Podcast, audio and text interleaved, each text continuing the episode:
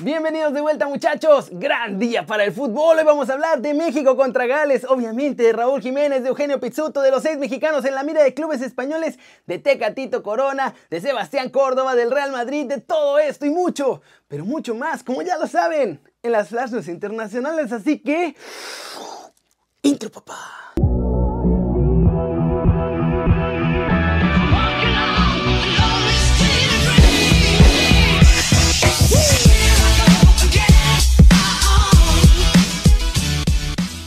Arranquemos el video con la nota One Fútbol del día. Raulito Jiménez no tiene asegurado poder jugar con el Tri en los torneos de verano y dependerá de si vuelve a jugar con los Wolves o no y de cuándo lo hace. Bueno, primero buenas noches a todos. Eh, bueno, Raúl está bien, eh, diría que entrena con normalidad, solo que evidentemente al no todavía haber este, empezado a hacer entrenamientos con contactos en, su club, tampoco lo ha hecho con nosotros. Eh, su evolución, él se siente bien, físicamente está bien.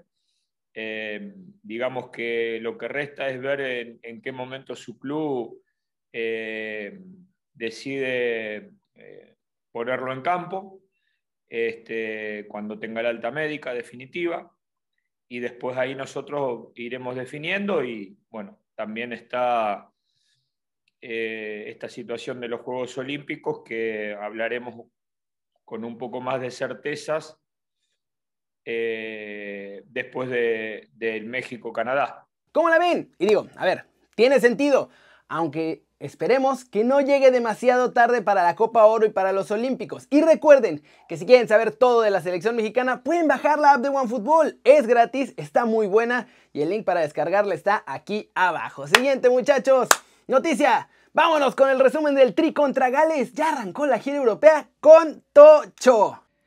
Y muchachos, hoy un mal partido de la selección mexicana. La verdad es que no funcionó bien el planteamiento del Tata. Gales nos derrota con un partido muy inteligente, con mucha presión, muy fuerte, sobre todo en el medio campo. La presión de pronto subía un poco más, pero en general en medio campo era donde entraba la presión fuerte y México totalmente desconectado. No lograron hacer funcionar. Tecatito lo intentó, Chucky lo intentó por todos lados. Después Tata hizo los cambios.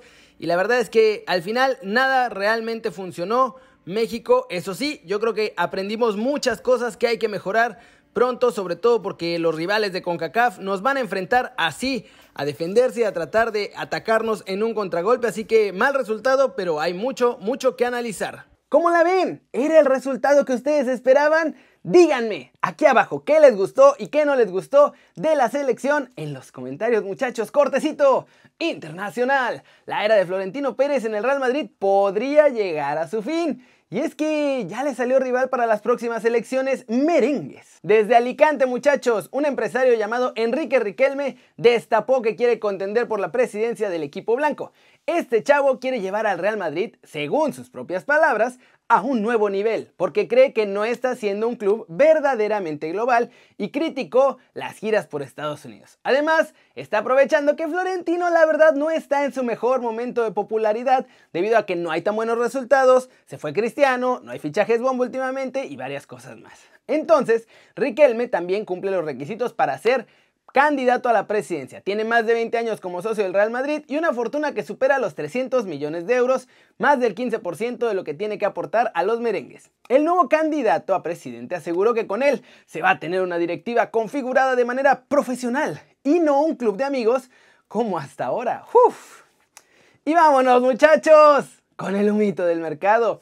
Cada día hay más rumores europeos sobre nuestros chavos y hoy llegan noticias desde España sobre el interés de seis de nuestros jóvenes en el triple olímpico. Bueno, cinco y uno que es preolímpico, pero que no está ahí. La cosa no va a parar, muchachos. Los visores están en Guadalajara, están mandando todos los datos y detalles de nuestros chavos, así que en España ya le están echando ojo a varios de ellos. Empecemos con JJ Macías, que es el que tiene el interés pues menos nuevo, pero parece que la Real Sociedad no quita el dedo del renglón. Siguen pensando en el delantero de las Chivas como su joya para el futuro.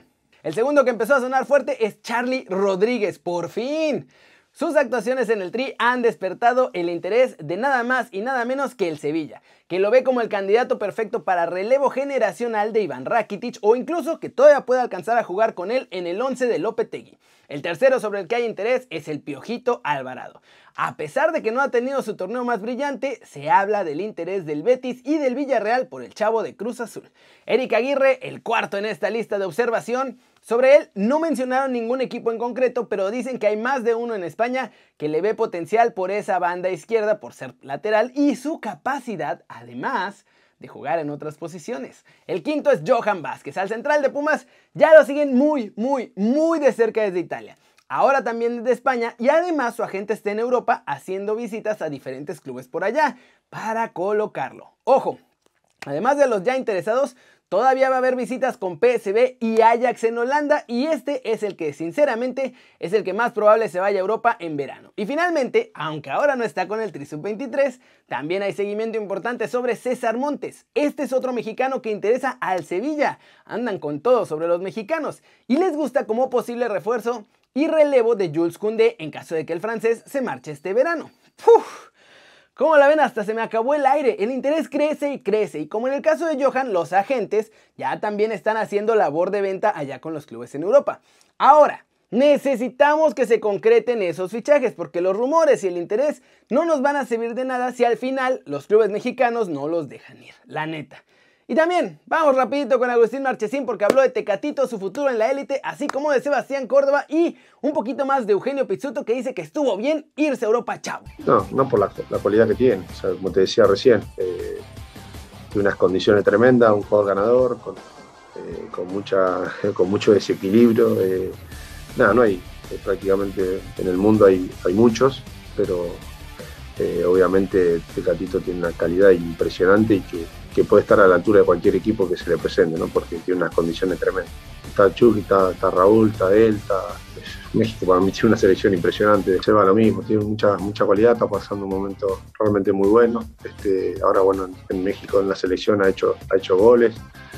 Eh, nada, ojalá que, obviamente se le dé la oportunidad para crecer también, no estancarse, pero siempre bueno, eh, nuevos aires por llamar de una manera, sé que la gente de América no no, no, le va a gustar mucho lo que digo, pero en la realidad, o sea, es un jugador que, puede dar mucho potencial, pero que por ahí obviamente el, hecho de venir para este lado le puede dar un, plus en, muchos aspectos de, juego. Pues la verdad, yo siempre he pensado que el fútbol europeo es de clase mundial, este, son, ahí están las mejores cinco ligas, y pues yo en lo personal creo que no necesitas este, quedarte aquí a a consolidarte en primera división. Cada quien tiene su punto de vista y lo respeto, pero yo en mi, en mi opinión pienso que irme allá de joven me va a ayudar a, aunque no esté jugando ahorita, me va a ayudar a, a desarrollarme de distintas formas que tal vez en México no las lograría aprender. ¿Cómo la ven? ¿Será que ahora sí, este será el verdadero verano donde Teca Dios se va a un equipo top mundial?